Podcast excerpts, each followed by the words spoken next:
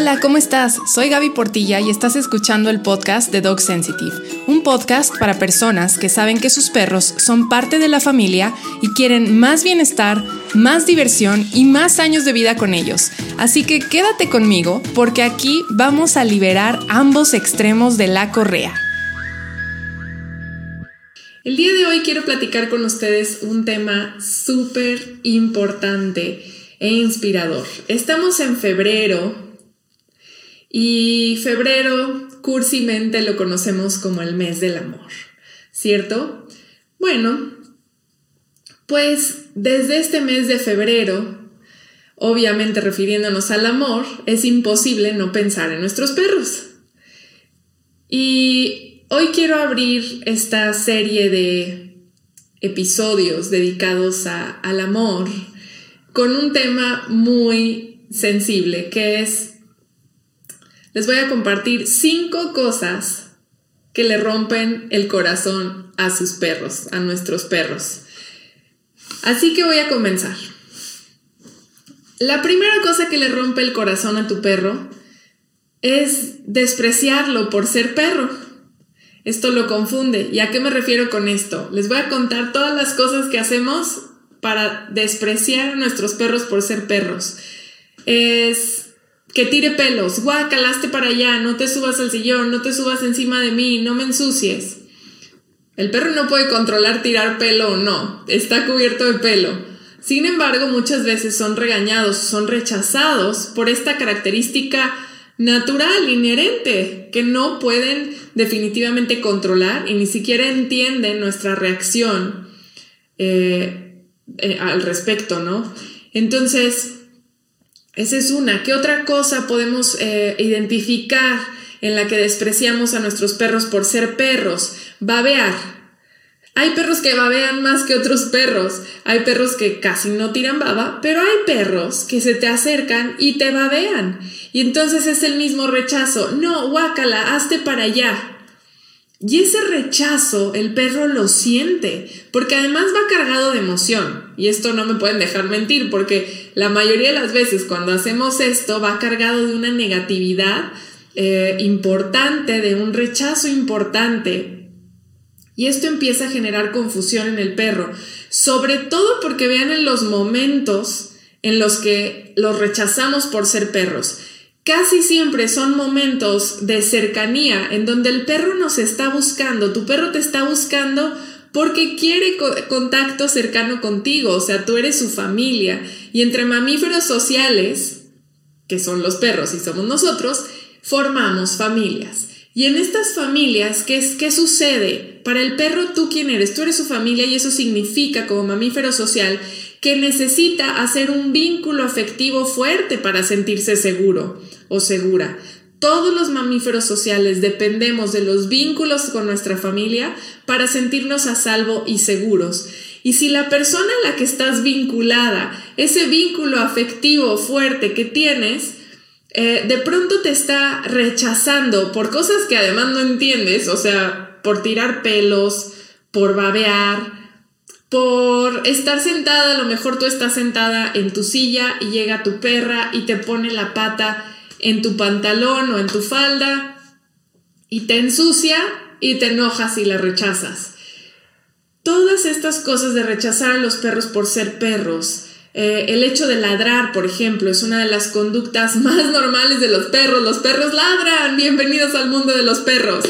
Eh, eso, esa nueva moda de tener completamente la restricción de que no ladren, es que es muy molesto. Bueno, es que son perros y ladran, o sea, no hay vuelta de hoja y hay perros que ladran más que otros. Dentro de los arquetipos, que lo he platicado en otros, en otros espacios, eh, tenemos el arquetipo del perro mensajero y este es ese perro que parte de su personalidad es comunicar todo a través del ladrido. Hay una marcada diferencia con respecto a otros perros en los perros que tienen el arquetipo de perro mensajero, donde realmente ladran para decir, hey, está pasando algo, hey, está pasando esto, oye, estoy contenta, oye, llegó alguien, oye, acaba de pasar un extraño fuera de la casa, oye, fíjate que quiero agua, oye, tengo hambre, oye, me encantaría que me avientes la pelota y todo, todo, absolutamente todo lo comunican con ladridos. Eh, No hay que confundirnos porque de pronto hay un síntoma de ansiedad que es los perros que ladran para todo y es porque no se les presta suficiente atención y se han acostumbrado a ser estridentes para llamar la atención del humano. Pero bueno, ya me estoy desviando a otro tema y estamos hablando justamente de cosas, cinco cosas que le rompen el corazón a tu perro.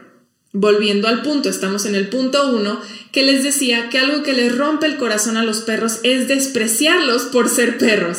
Y estaba hablando justamente de los ladridos, que el ladrido pues es algo natural del perro. ¿Y qué hacemos nosotros? ¡Ey, cállate! Y esto me lleva al segundo punto que le rompe el corazón a los perros, que es decirle no todo el tiempo y no darle una opción.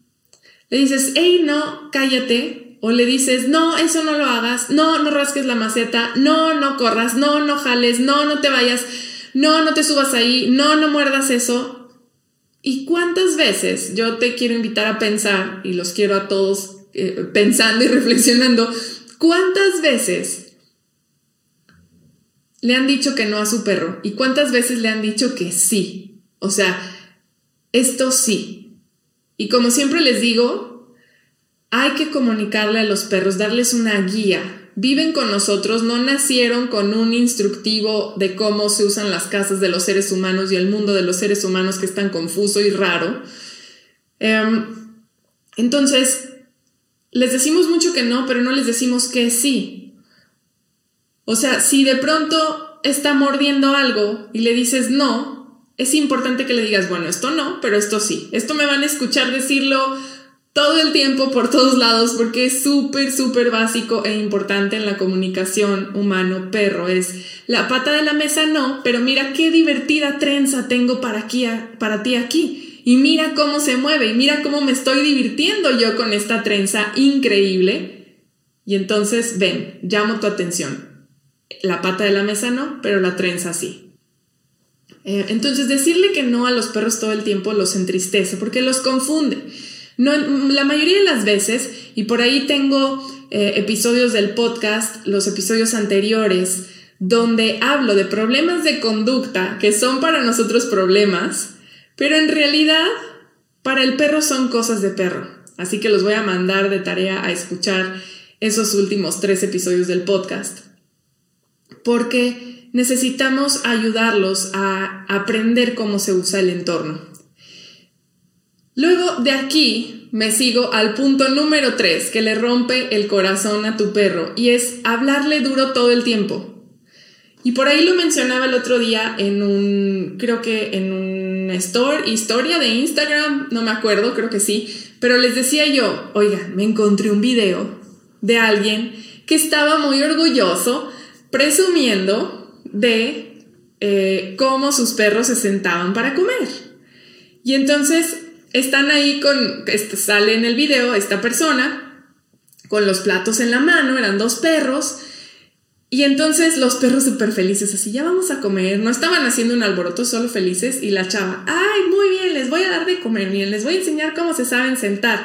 Y todo iba súper bien hasta que pronuncia la palabra sentado, era así como, oh, sentado, sentados, quietos, quietos, muy bien, muy bien, y bajaba el plato. Perdón por los gritos, pero eso es parte de lo que experimentan los perros cuando de pronto cambiamos radicalmente el tono de voz para, ¡pum! O sea, como militarizado.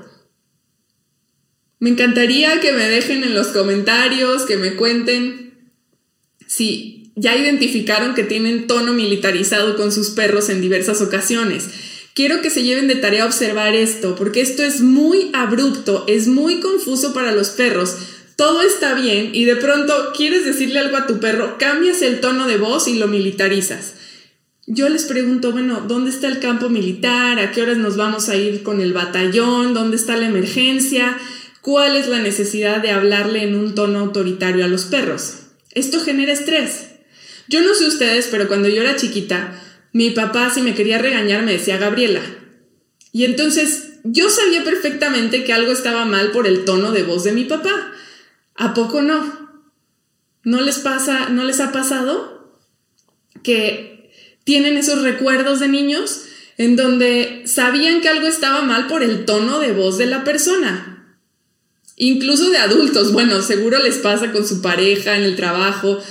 Eh, si alguien te dice, oye, tenemos que hablar, ese es el típico, ¿no? Que ya pensamos que, oh, oh, ¿qué hice? Imagínense los perros cuando nos comunicamos con ellos todo el tiempo en tono, en tono militar, o sea, todo el tiempo es como si estuvieran haciendo algo mal. Entonces, eso rompe el corazón de los perros, los confunde y los pone en un estado de estrés. ¿Y qué creen que pasa con el cerebro estresado? ¿A poco, a poco cuando traemos el cerebro estresado estamos súper receptivos a todo, aprendemos súper bien?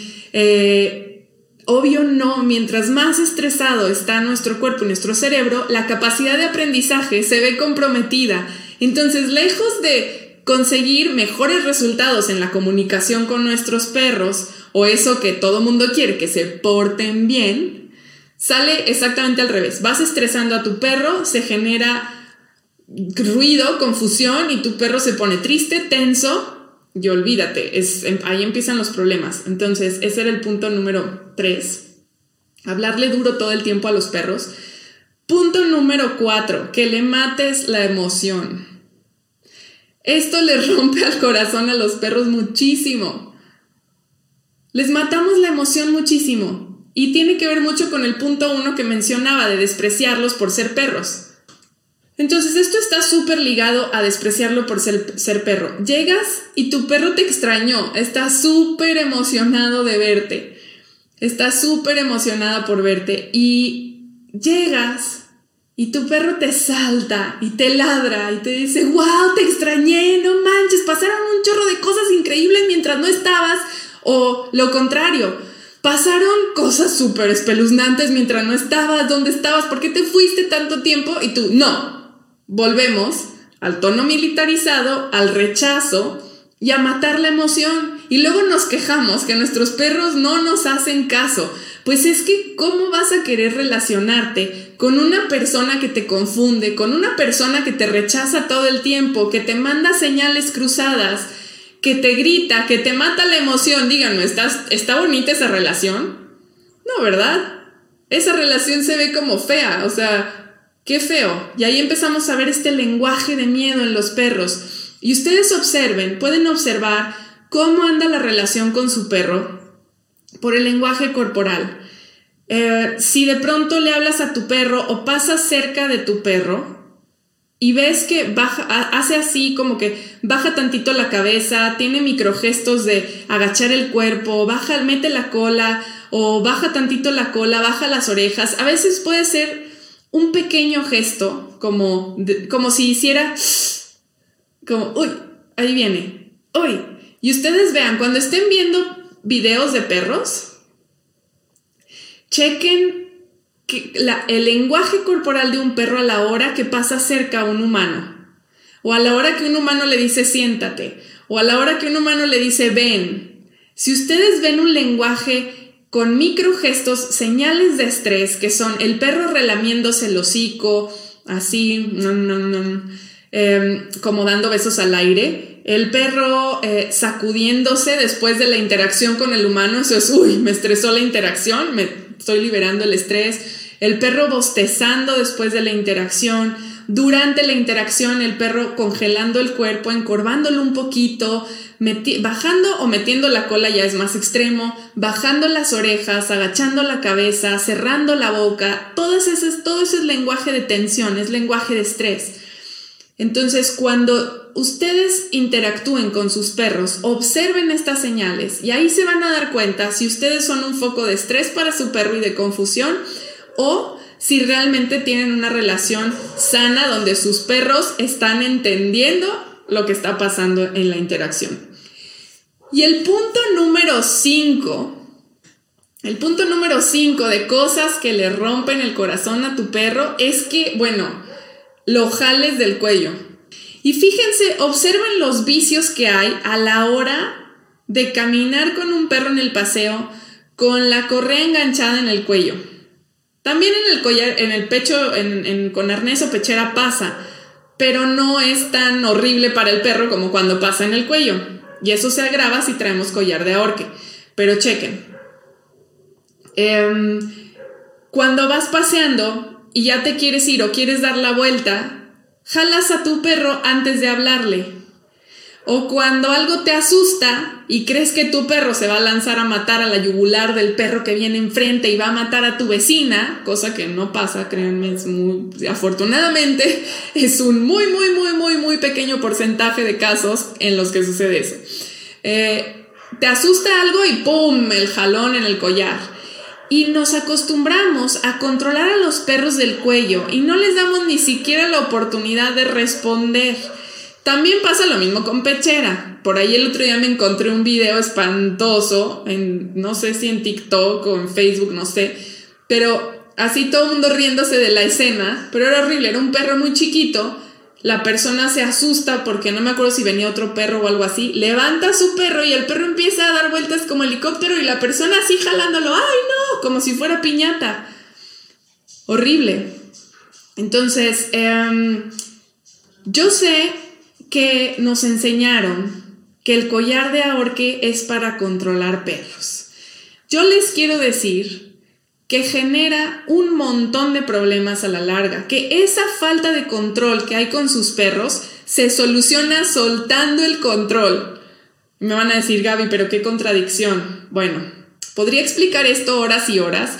Es como uno de, de los pilares en Dog Sensitive en todos los cursos, en el diplomado, en la formación de certificación para terapia de espejeo canino, es como la columna central, o sea, hay tantas cosas que se derivan del soltar del control, hay tantos, hay tantos detalles que cambiar, que puedo hablar horas y horas y horas al respecto. Em, quiero que se registren a la masterclass si no lo han hecho, si no la han visto. Es la explicación base, todo, totalmente con detalles. Es una clase así para cambiar la, raíz de lo, del problema. Es para ir acomodando las piezas esenciales.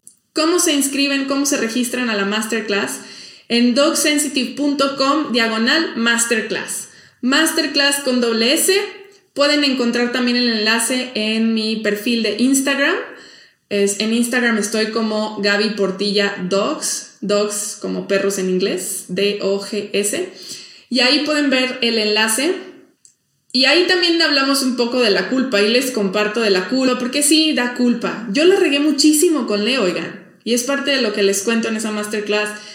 No se trata de echarnos la culpa o de señalar con el dedo a quien todavía no ha cambiado, porque todavía no sabe. O sea, siempre algo que les comparto a todos mis estudiantes es, acuérdense que no nacimos sabiendo. Y hay que, siempre va a haber alguien que sabe más que tú y alguien que sabe menos que tú. Y se trata de hacer la cadena y ayudarnos en esa transformación. No se trata de ir diciendo, ay, maldito, ahorcas a tu perro. No, e, eso no va a cambiar nada. Solamente va a hacer que la persona se sienta señalada súper mal y no es la idea. La idea es que si compartimos un espacio como este, nos abramos y podamos hacer esas preguntas y, tener esas respuestas de cosas que de pronto en, en entornos autoritarios, si tú llegas con alguien que está con la etiqueta de entrenador canino o experto en perros y es autoritario o autoritaria, eso tiene un efecto negativo en el aprendizaje y lo mismo pasa con los perros. Así que chicos, bueno, Resumiendo nuestro episodio de hoy, que pueden expandir con la masterclass, es cinco cosas que le rompen el corazón a tu perro. Despreciarlo por ser perro, decirle no y no sin decirle que sí, o sea, no darle opciones, hablarle duro todo el tiempo, tener ese tono militar perpetuo en la relación, que le mates la emoción, punto número cuatro, que no lo dejes saludarte en la mañana, que te molestes porque se emociona. Y punto número 5, jalarlo del cuello. Ok chicos, esos son los cinco puntos.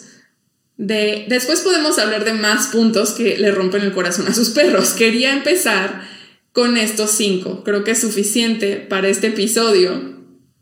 Eh, y creo que se pueden ir hoy a, a sus casas a quedarse masticando eso, a revisar este lenguaje que usan con sus perros.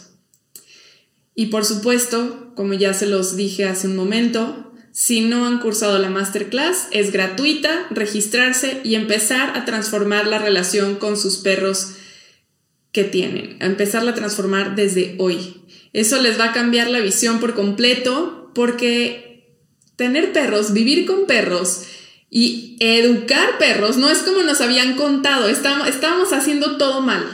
Así que en Dog Sensitive tienen un espacio para transformar esa relación desde el amor, porque creo que eso es finalmente lo que nos une con los perros. ¿Por qué invitamos a los perros a nuestra vida? Por amor, los amamos. ¿A poco no? Yo adoro a mis perros, los amo con todo mi corazón. Son increíbles. Y así como los amo ahora, amaba a Leo desde que lo adopté, que fue mi primer perro eh, que me sacudió el mundo y, y el hecho de amar no es suficiente. Necesitamos saber amar. No nada más, ay, no, es que sí lo amo mucho. Pero pues no, no, nunca me he preocupado por estudiar nada de perros, ni leer.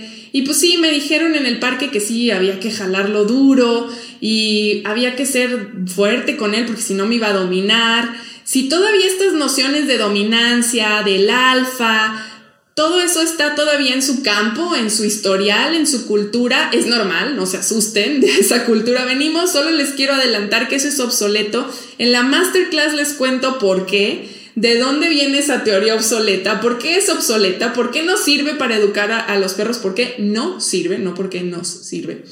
Eh, entonces, de verdad los invito a expandir el horizonte a decir, hoy es el día que voy a colgar no la toalla, sino el collar de ahorque y realmente voy a poner de mi parte en esta relación humano-perro.